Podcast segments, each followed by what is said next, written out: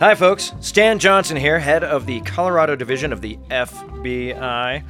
Now, you may have heard or seen video of our former agent on the dance floor, soon to be former agent, dropping his gun on the dance floor. Now, in his defense, it's been kind of a rough year around here at the FBI. Agents need to blow off some steam, and frankly, have you ever heard Where the Party At on the PA and not done a backflip? It features Nelly for crying out loud. I mean, our agent is human after all. Plus, gun safeties are for civilians, and when it fell out of the waistband of his dockers, well, frankly, I'm surprised it didn't hit somebody else's gun. You almost expect to come home from the bars with at least a leg wound in 2018, right?